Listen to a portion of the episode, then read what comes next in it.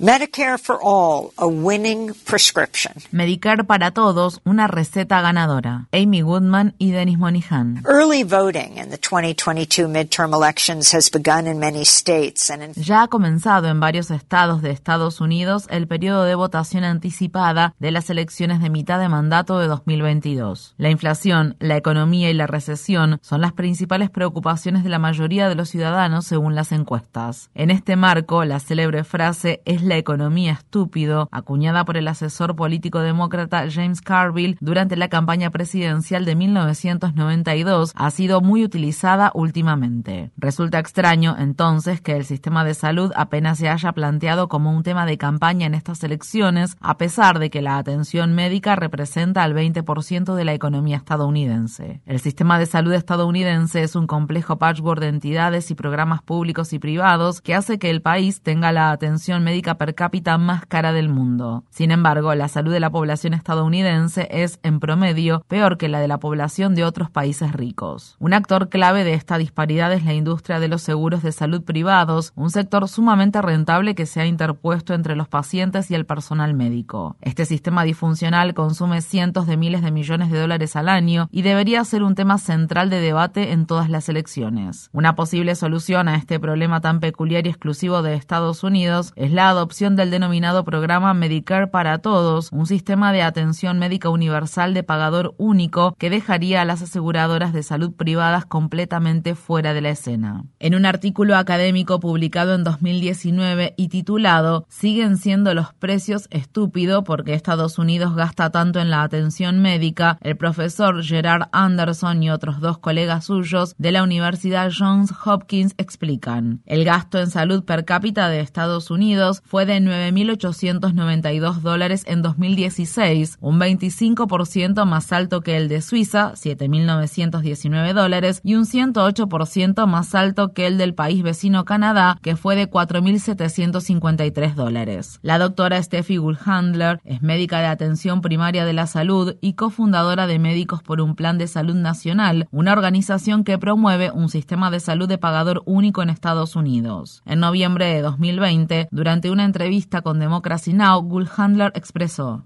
Um, what we really need is to provide good insurance to everyone. Um, we call that Lo que realmente necesitamos es proporcionar un buen seguro médico para toda la población, es decir, un sistema de atención de salud de pagador único o Medicare para todos, tal como lo denominamos. Es un tipo de sistema que tienen varios países del mundo desarrollado, como por ejemplo Canadá y Escocia. Te inscribes en el seguro de salud el día que naces y lo mantienes durante toda tu vida. No es gratuito, lo pagas con tus impuestos, pero es un sistema mucho más eficiente porque no tiene toda esa burocracia y complejidad administrativa que consume una gran parte del gasto sanitario de Estados Unidos, probablemente más de un tercio.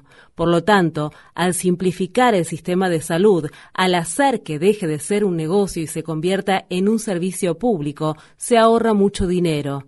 Este ahorro permite brindarle cobertura médica a toda la población, así como también eliminar los copagos y deducibles, que han sido un problema importante en la ley de protección al paciente y cuidado de salud asequible.